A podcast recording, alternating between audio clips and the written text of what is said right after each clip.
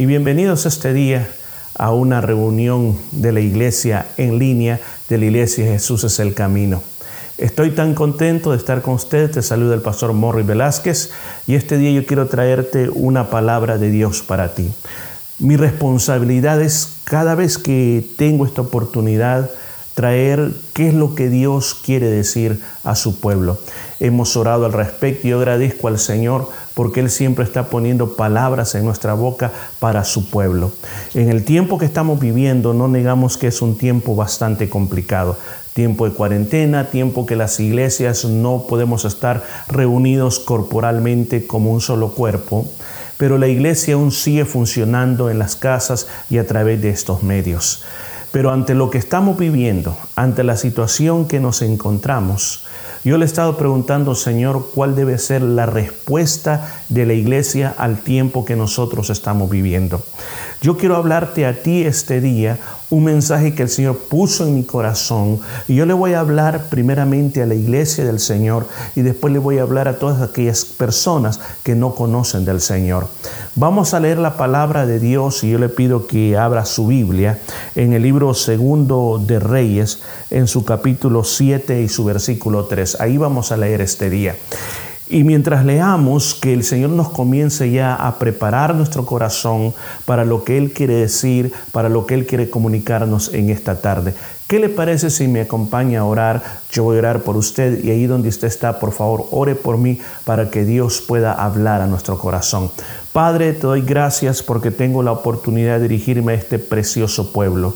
Te doy gracias, Señor, porque a través de tu Espíritu Santo hay cosas nuevas y hay cosas diferentes que tú quieres traer para nosotros. Señor, tu palabra nos revela, tu palabra nos quita los velos, nos quita los mantos, nos quita los tapones de los oídos, nos da una nueva visibilidad, nos da una nueva dimensión. Este día, Señor, yo te pido que tú hables los corazones y que también me hables a mi corazón para que tu palabra produzca un resultado muy especial en cada uno de nosotros. En el nombre de Jesús, amén y amén.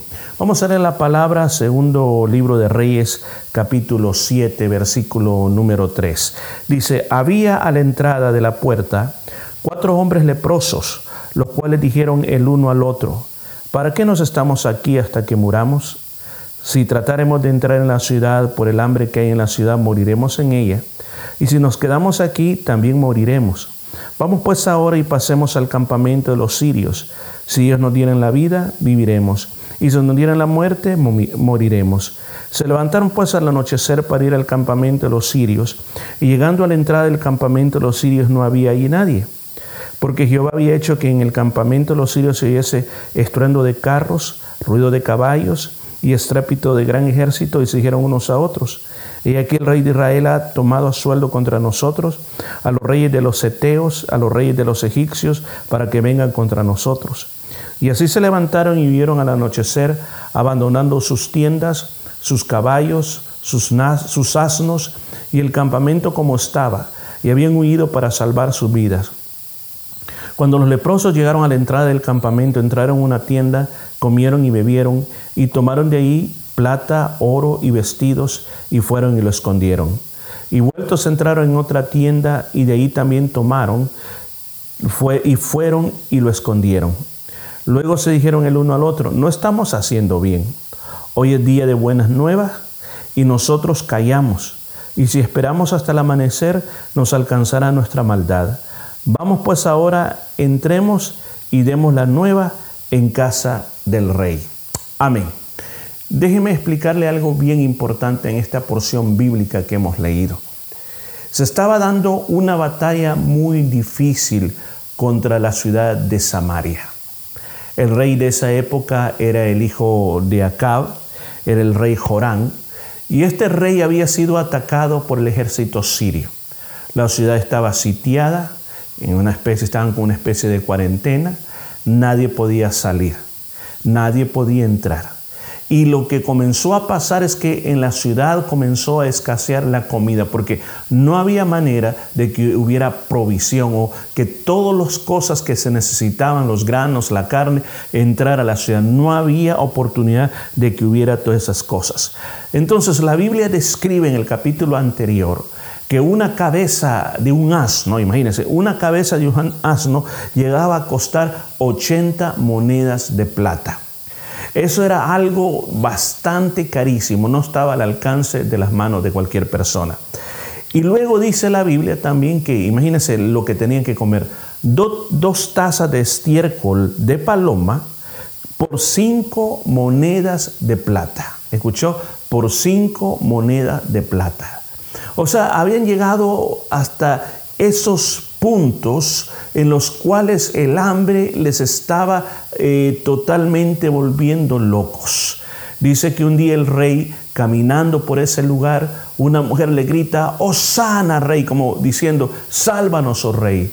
Y él le dice, si ni Dios te puede salvar, mucho menos yo te puedo salvar. Pero habla mujer. Y la mujer le dice, mi rey, lo que nosotros hicimos con mi amiga fue de que como los dos teníamos cada uno un hijo, decidimos que nos íbamos a comer a los hijos. Así que ayer nos comimos a mi hijo y ahora que le toca que nos comamos al hijo de ella, lo ha escondido. Entonces dice que el rey rasgó su ropa y dijo, este Eliseo me la va a pagar. Eliseo era el profeta de esa época. Dijo que lo voy a encontrar y le voy a cortar la cabeza a Eliseo.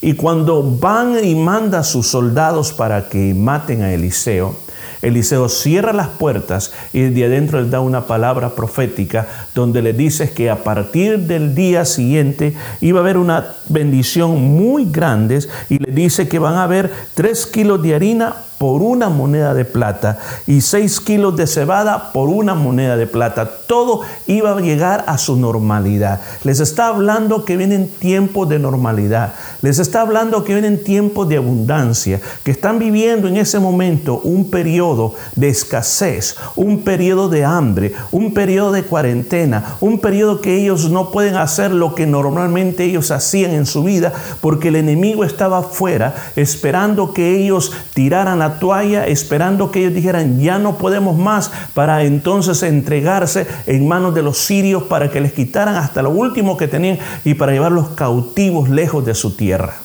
Pero en medio de todo eso Dios se acuerda de ellos y Dios comienza a obrar de maneras que muchas veces nosotros no nos damos cuenta que está obrando. Pues según leímos este día en el capítulo 7, en su, en su versículo número 6, dice que mientras ellos dormían, mientras ellos estaban eh, pensando en el futuro, preocupados en lo que iban a hacer mañana, preocupados en que, cómo iban a estar los niños para en un mes más y eh, se iba a terminar ya esto, si iban a estar vivos a la noche siguiente. Ellos están preocupados, llorando, quizás otros dormidos y como pasa en estos tiempos de, de problemas que hay personas que en tiempos como estos lo que hacen pues se ponen peor en los vicios y en lo malo que hacen. Pero mientras ellos estaban haciendo eso, Dios estaba obrando de una manera secreta.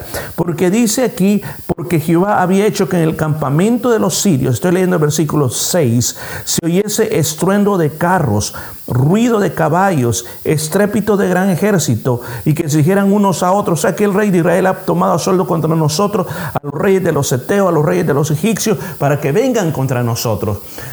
Los egipcios y los eteos eran los ejércitos más grandes que había en esa época y los mejores armados. Ahora imagínense, ellos se sentían fuertes, pero de repente les cayó un temor que sintieron que venían miles y miles y miles de soldados caballos con carros, eh, los caballos jalaban los carros, esos eran los tanques de aquella época, que ellos no tuvieron temor de agarrar nada y dice que ellos simplemente salieron huyendo con lo que tenían puesto y en el camino se les cayeron zapatos, monedas de oro, armas y ellos lo que querían era salvar su vida. Óigame esto. Algo que Dios me habló a mí y yo te lo quiero comunicar a ti.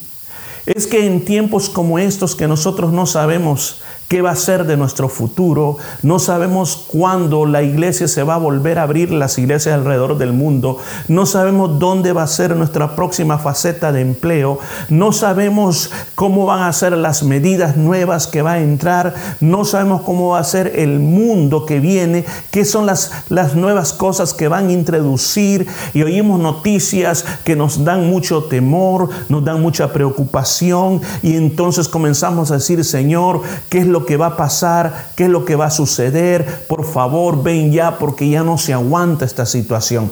Yo quiero informarte, yo quiero decirte de parte de Dios que Dios está obrando secretamente. Tus ojos no lo pueden ver. Quizás las preocupaciones no te lo dejan ver, pero allí donde no se mira, Dios está comenzando a hacer huir a los enemigos. Los enemigos están huyendo, los enemigos están siendo derrotados, los enemigos están oyendo, están oyendo lo que nosotros no podemos oír. Nuestros oídos, estos oídos están abiertos, pero los oídos espirituales muchas veces están cerrados.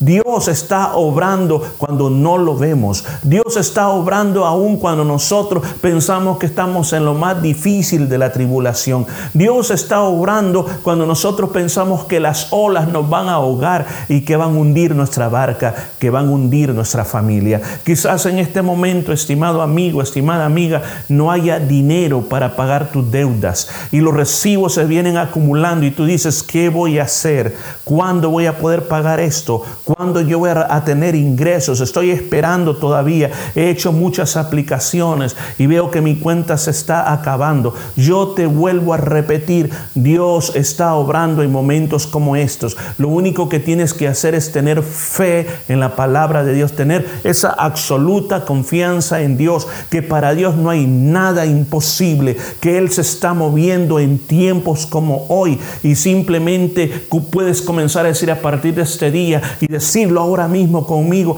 Gracias Señor por lo que estás haciendo en este momento. Gracias Señor porque yo no lo puedo ver. Gracias Señor porque yo no lo puedo sentir. Pero sin embargo, Señor, yo acepto que en este momento tú estás obrando en favor de tu pueblo que te ama. Gloria a Dios por eso. La verdad las cosas que nunca olvidemos que dice la Biblia. Que todo ayuda para bien aquellos que han sido llamados conforme al propósito de Dios y aquellos que amamos a Dios. Todo va a obrar para bien. Y dice la palabra de Dios de que en esa situación habían unos leprosos. Estos leprosos estaban en una situación muy difícil.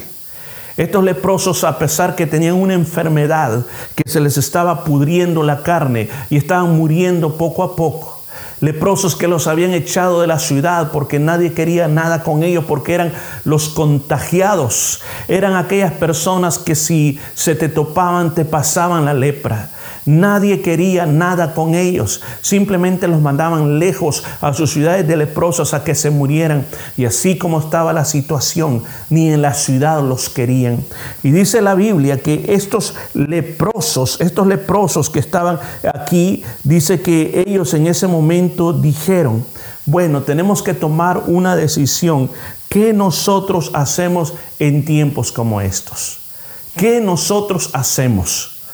No nos podemos quedar aquí sentados. Ellos estaban entre medio. Estaba la ciudad y estaba por otro lado el lugar de los, eh, de los sirios. Y ellos en medio. ¿qué hacemos? Si entramos a la ciudad, allá adentro, en, Jerusalén, perdón, en Samaria, no hay comida, hay hambre. Nos vamos a morir de hambre, como todos los demás se van a morir de hambre. Si nos quedamos aquí donde estamos, en este lugar, nos vamos a morir de hambre porque no estamos haciendo nada. Y si vamos donde los, donde los sirios, quizás nos den comida o nos maten. O sea que de alguna manera vamos a morirnos. Entonces tomaron una decisión, lo que más conviene es ir donde los sirios y veamos qué pasa con nosotros. Y dice la Biblia que cuando los leprosos llegaron a la, a la entrada del campamento, Cuando estos leprosos llegaron, que dice la Biblia aquí en el versículo número 3, que eran cuatro hombres leprosos, cuando ellos llegaron quizás se acercaron gritando, leprosos, leprosos, como era la costumbre para que las personas guardaran su distancia. Leprosos, leprosos, pedimos que nos den por misericordia algo de comer, no les vamos a hacer daño. Y yo creo que mientras ellos gritaban, parece que nadie les hacía caso, hacían ruido, porque dice que no era de noche, era al atardecer. Ellos seguían gritando, leprosos, leprosos, algo que comer para nosotros, algo que nos puedan dar. Ellos estaban accionando, tal vez alguien los oía. Pero dice la palabra de Dios que nadie les podía escuchar. Nadie les escuchaba. ¿Por qué? Porque el campamento estaba vacío. Entonces ellos dijeron, bueno, eh, acerquémonos más. Y cuando comienzan a avanzar más, se van dando cuenta que el lugar está vacío que no hay nada y que lo que hay alrededor es un gran botín de muchas cosas que han sido abandonadas. Pero en ese momento lo que ellos quieren es comer.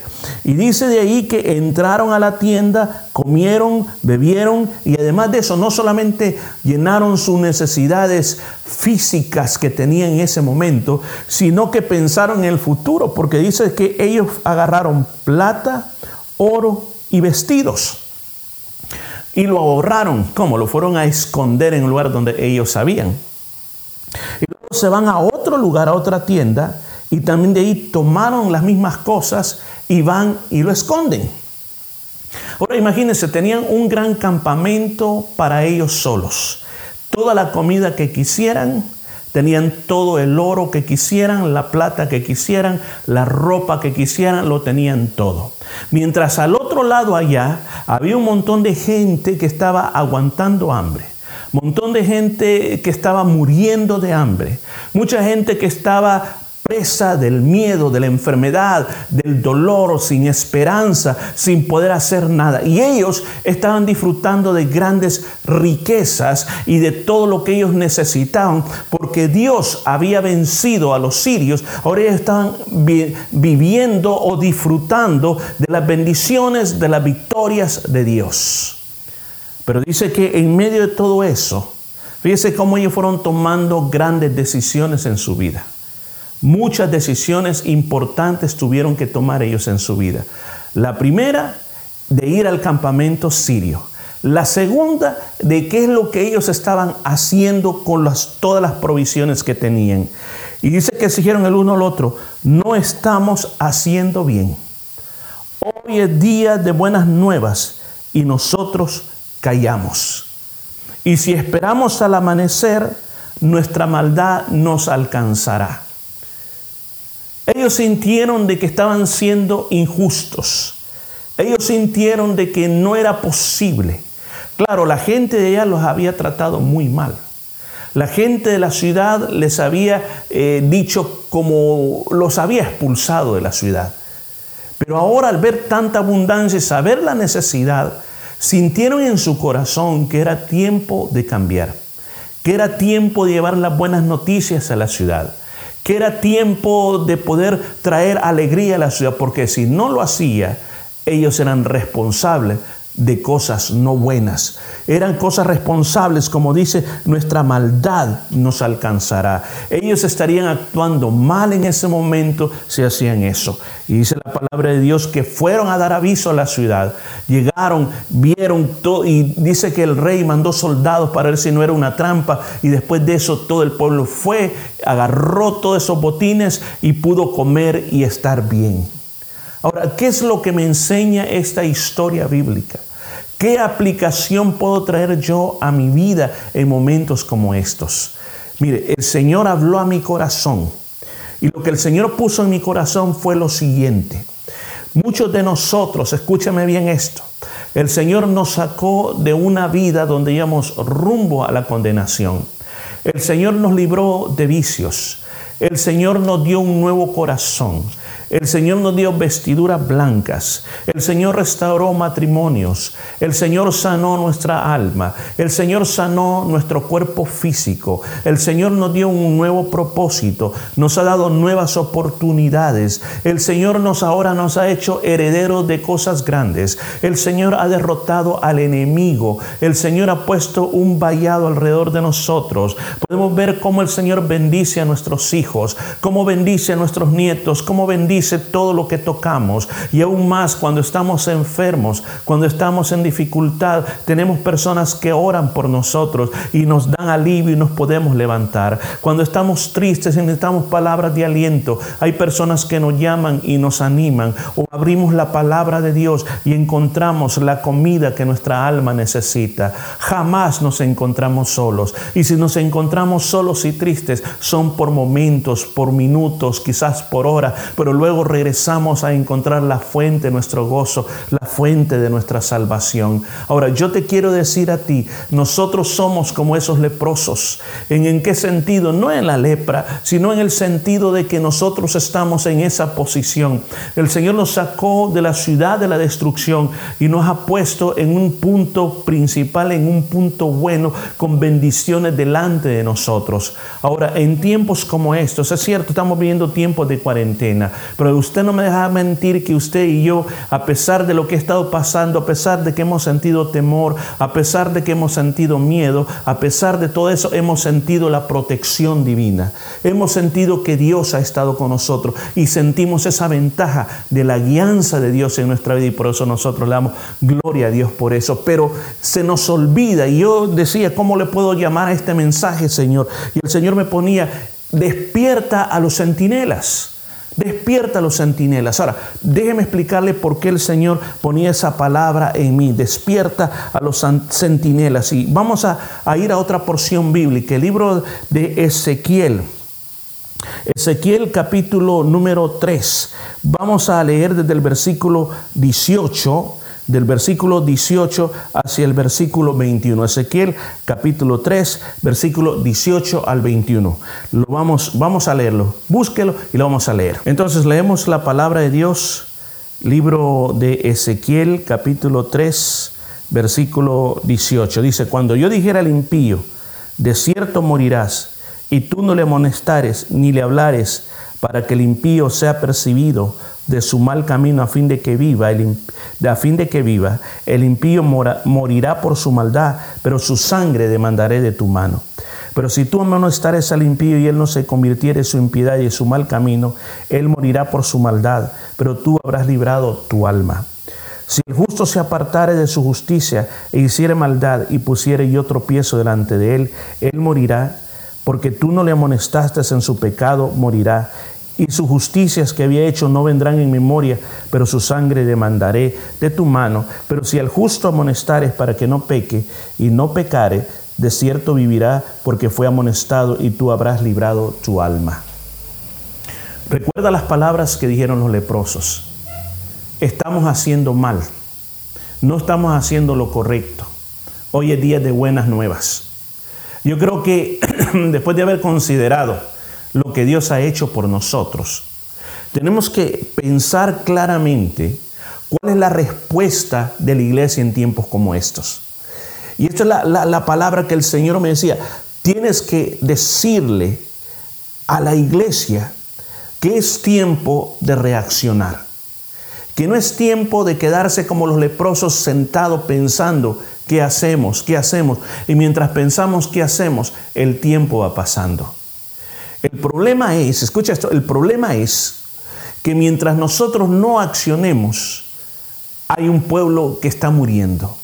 Mientras los leprosos, escuchen, si esos leprosos se hubieran quedado a decir, bueno, pues lo mejor será que nos quedemos aquí dormidos y mientras durmamos que nos sorprende el sueño de la muerte.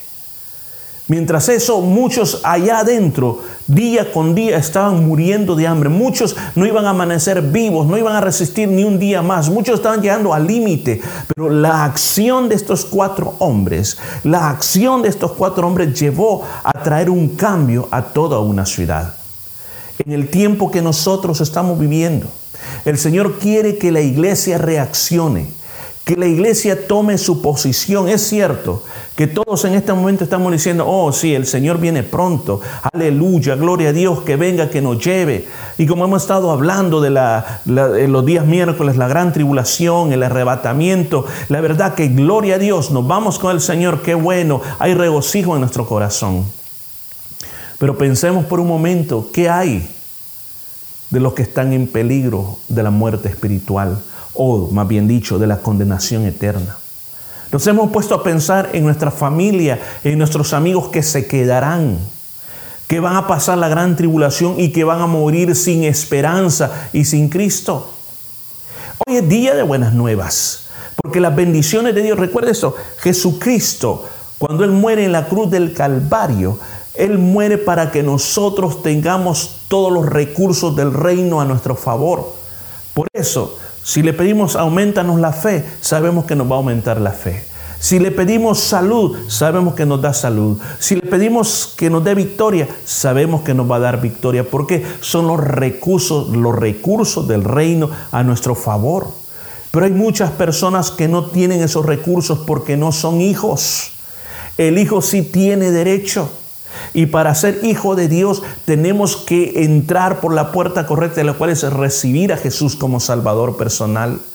Cuando nosotros vemos los derechos, las bendiciones, como estos hombres encontraron plata, encontraron oro, encontraron ropa, encontraron comida y en abundancia muy grande para ellos, así el Señor nos está sosteniendo y nos va a sostener para el futuro y como dije anteriormente, Él está peleando la batalla por nosotros.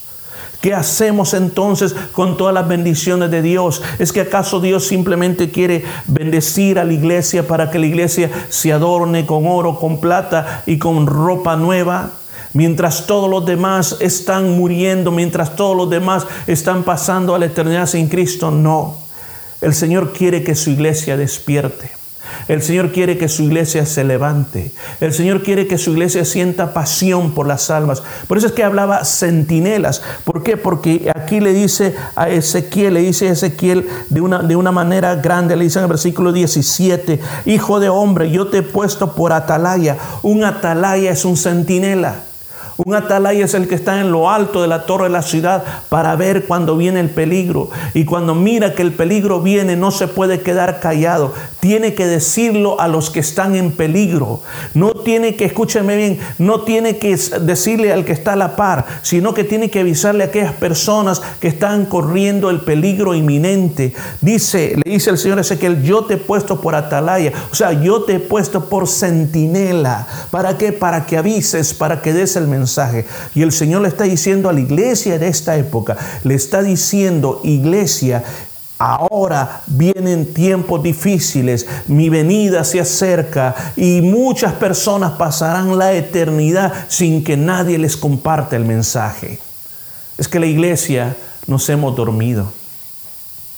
Es cierto que estamos en cuarentena. Yo no sé cuántas veces he usado esta palabra hoy. Pero la iglesia no está atrapada. La iglesia puede seguir llevando el mensaje de Dios. La iglesia no se puede callar. Es cierto que la iglesia física no se nos permite el acceso, pero la iglesia espiritual que es usted y que soy yo y que estamos en todos lados, aún puede permanecer activa, se puede mover activamente a todos lugares, está libre como una paloma, puede alzarse, volar hasta donde quiera, porque nada puede detener a la iglesia del Señor. Oh, ¿cuántos pueden decir amén ahí donde están? Dios nos está llamando y nos está llamando los centinelas de esta época, los atalayas de esta época. No que nos quedemos parados, sino que hagamos algo. porque Recuerda lo que dice la palabra de Dios. ¿Qué es lo que tenía que ser el centinela o el atalaya? Dice, hay dos tipos de personas, el impío y el justo. ¿Qué le dice al impío? Hay un, un impío que le dice, llévale el mensaje Dile el mensaje que está a punto de perecer, que está a punto de morir. Ve, pero díselo, porque tú eres el centinela. Y dice, si ese impío, dice, no te quiere oír, está en el versículo número 18. Y cuando tú le hablares para que no perezca, Cuando tú le digas cuál es el mal camino que va y que tú le estás diciendo que tome el buen camino para que viva, pero el impío sigue en su maldad y al final muere, dice, tú Dice, si tú le dices, si tú le avisas y él persiste en su camino, eso está en el versículo 19, y él persiste haciendo lo malo, tú habrás librado tu alma. Él morirá, pero tú habrás librado tu alma. En el versículo 18 le dice al impío que, se, que va a morir y tú le hablas para que el impío sea percibido su mal camino a fin que viva. Dice, el impío morirá por su maldad pero su sangre demandaré de tu mano cuando cuando tú no le amonestares, dice, cuando tú no le dices nada, cuando tú te quedas callado, que tú sabes que va a morir, que tú sabes que va a perecer, que tú sabes que al final de ese camino hay un mujer muy grande. Esa gente que tú sabes que se queda a la gran tribulación, esa gente que tú sabes que va rumbo al infierno y tú te quedas calladito, el Señor dice, su sangre demandaré de tu mano. Iglesia, nosotros somos los centinelas, somos los atalayas de nuestra generación. No podemos permanecer callados. Luego, escuchó bien lo que dije, el impío, uno, el impío, dos casos, uno cuando se le habla y no cambia y perece, pero como se le habló, dice tu alma, eres limpio de la sangre, no eres culpable de la sangre de esa persona. Segundo caso, cuando el impío se le habla se le habla, en el primero, eh, en el primero no se le habló, voy, voy a volver a corregir para que no nos confundamos, capítulo 18 dice que al impío, la persona, tú y yo, nosotros, le quedamos callados, vemos el peligro y no decimos nada, la sangre de esa persona será sobre nosotros. Segundo caso, cuando le hablamos. El primero fue cuando no le hablamos, cuando no le decimos nada. El segundo caso es cuando tú le dices algo, pero sin embargo no quiere cambiar, dice, tú eres libre de la sangre de esa persona. Luego, en el tercer caso, versículo 20, si el justo se apartare de su justicia e hiciere maldad y pusiere yo tropiezo delante de él. O sea, muchas veces dice, aún las personas que van en el camino de Dios se pueden apartar del camino y pueden encontrar tropiezo, dice. Él morirá porque tú no lo amonestaste, en su pecado morirá y sus justicias que he hecho no vendrán en memoria, pero su sangre demandaré de tu mano. O sea, en otras palabras, tú ves a tu hermano que va por mal camino, que se va hundiendo, y tú dices, ese no es mi problema, es problema de él y Dios. Quiero recordarte, iglesia, nosotros somos los centinelas, somos los atalayas de este tiempo. Tenemos que hacer algo, no podemos quedarnos callados. En el versículo 21 dice, pero si al justo amonestares para que no peque, si hablas, si le recuerdas de que tiene que volver al camino de Dios y el justo responde y no pecare, de cierto vivirá, porque fue amonestado y tú habrás librado tu alma. O sea, hay instancias en las cuales nosotros podemos ser culpables de la sangre de esa persona. ¿Por qué? Porque no hablamos. Y hay instancias en las cuales nosotros vamos a ser libres de la sangre de esa persona porque hablamos. Somos los centinelos de esta época. Pero la palabra para ti, lo que yo traigo, que creo que es una palabra de Dios para la iglesia en esta época es, no nos manchemos la sangre nuestras manos por quedarnos callados. Algo que hay que hacer en nuestra época. Yo creo que tenemos que comenzar a redescubrir nuevas formas, cómo llevamos el Evangelio a todos aquellos que amamos. Tenemos que despertar, tenemos que levantarnos, porque escuchen bien, como aquellos leprosos dijeron, estamos haciendo mal. Este es día de buenas nuevas. Este día es cuando tenemos que llevar esta buena palabra a todo mundo, porque si no, esa nuestra maldad nos va a alcanzar. Yo creo que las iglesias no solo existen para ser un club social, sino que las iglesias existen para alcanzar, para decirle a todas esas personas, van en peligro, están en peligro de muerte sálvense, den un cambio, un arrepentimiento, vengan al Señor. Y yo quiero decirle a usted que me está escuchando, la religión no salva. La religión no es una herencia que nuestros padres nos dan. Escúcheme bien, la Biblia dice, la Biblia que usted lee también dice, cree en el Señor Jesucristo y serás salvo. Lo que salva es creer en Jesucristo. Usted dirá, pero si yo creo en Jesús, yo no soy ningún ateo. Creer en Jesús no es simplemente tener el concepto de Jesús aquí en mi cabeza, sino que creer en Jesús, cuando yo creo en algo, lo que yo hago es seguirlo fielmente y seguir esas enseñanzas firmemente. Si tú dices creer en Jesús, la primera prueba, la primera prueba, si de verdad tú crees en Jesús es, ¿le has entregado tu corazón a Él? ¿Estás obedeciendo lo que los mandamientos dicen? Estás siguiendo los mandamientos de Dios, los estás cumpliendo. Y quizás usted dirá, pero ¿quién los cumple? Si a ustedes los creyentes también falla, es cierto, fallamos, pero nos levantamos y estamos en la lucha de tratar de cumplirlos. Déjame seguirte haciendo esta prueba. ¿Qué es lo que te satisface más en la vida? ¿Las cosas que te da el dinero? ¿Las cosas de diversión que tú disfrutas? ¿Sientes deseos por querer saber más de Dios y su palabra? Sientes deseos cuando esté la oportunidad de ir a una iglesia. Sientes deseos de invertir tu tiempo en ver una predicación o una charla como esta.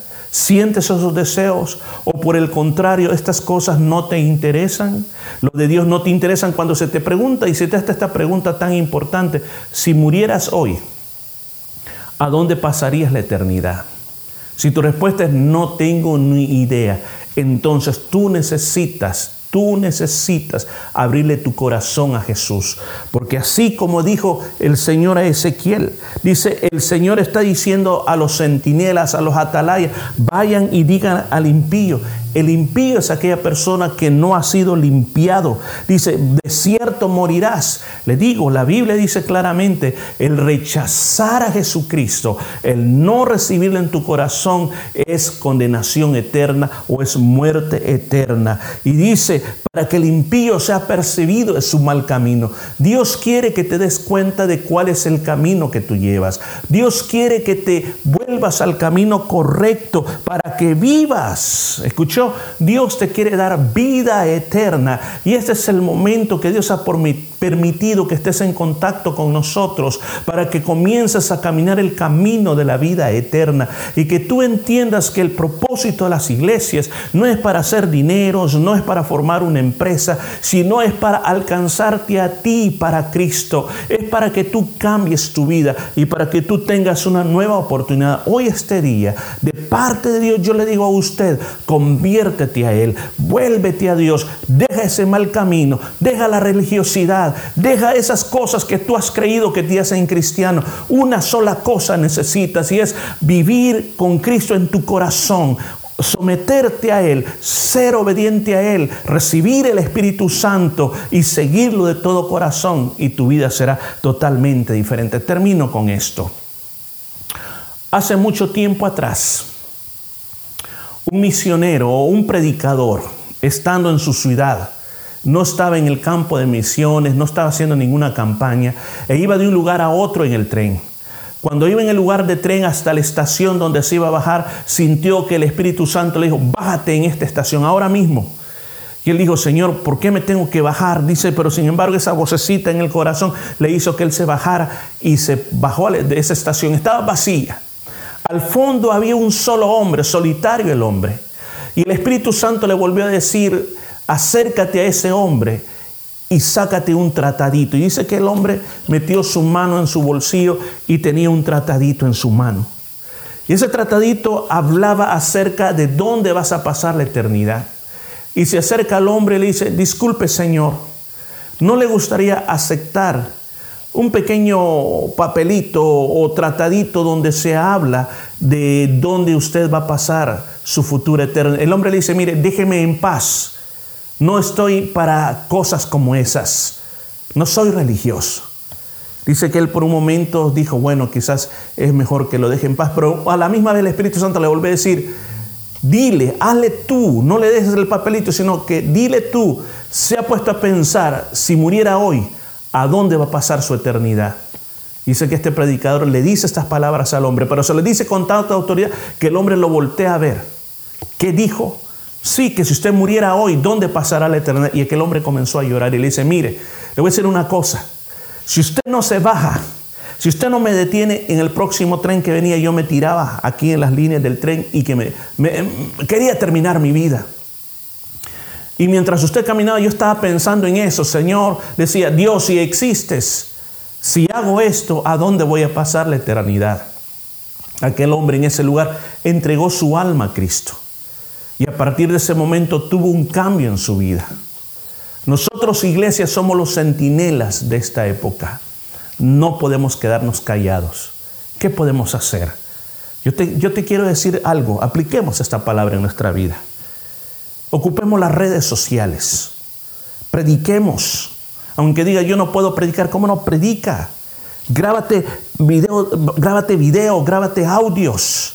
Escribe pequeños eh, WhatsApp en, en tus mensajes y envíalos a cientos de personas. Somos los centinelas de esta época. Somos los atalayas de esta época. Por favor, despertemos. No nos quedemos simplemente sentados diciendo, bueno, Señor, estoy esperando que tú vengas. No, la iglesia tiene un trabajo que hacer eso. Y este es el mensaje que yo te traigo este día. La iglesia tiene que responder. La iglesia no, no la iglesia si el mundo o el gobierno nos tiene en cuarentena, pero el Señor no nos tiene en cuarentena de donde estamos. El Señor nos ha dado medios para que alcancemos a nuestra sociedad.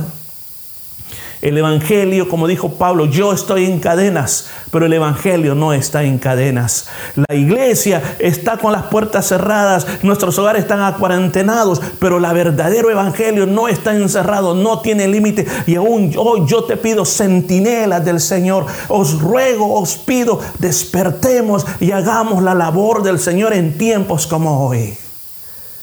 Oh, gloria a Dios. Este es el mensaje que yo te he entregado este día. Esto es lo que Dios puso en mi corazón para la iglesia. No simplemente te he venido a entretener. Vuelvo a decir, como dije la última vez, me siento más descargado ahora. Porque la carga que yo quería comunicarte, la carga del mensaje de Dios para ti, ahora yo lo he puesto en ti. Ahora es responsabilidad tuya. ¿Qué vamos a hacer con la palabra? Yo quiero invitar a aquellas personas que han entendido el mensaje y que este día quieren primero entregarse a Cristo. Yo quiero que hagas esta oración conmigo, que has entendido que esto es más que religión, es tu relación personal con Cristo y es tu salvación, es tu eternidad. ¿Qué le parece si oramos juntos? Repita esta oración conmigo. Señor Jesús, este día yo te abro la puerta de mi corazón y te acepto como el Salvador de mi alma. Perdóname por todo lo malo que he hecho.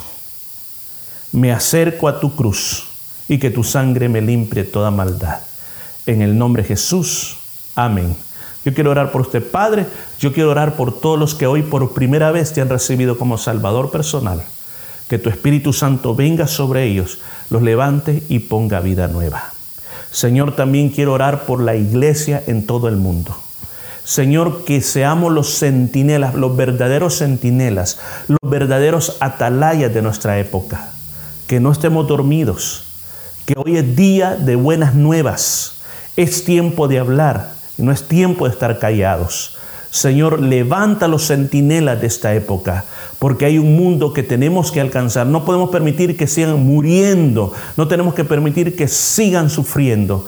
Ayúdanos a llevar un mensaje, danos revelación cómo llevar la palabra de Dios a todos lados. En el nombre de Jesús. Amén y amén. Qué privilegio que te pude hablar la palabra de Dios este día. Te bendigo en el nombre de Jesús. Síguenos escuchando durante la semana y suscríbete a nuestro canal y avísanos de dónde nos mira. Y si te has recibido a Jesús como Salvador personal, pues pon aquí en nuestra casilla de comentarios que tú este día has recibido a Jesús como Salvador personal. La paz de Dios quede contigo y las bendiciones del Señor te alcancen siempre. Hasta pronto.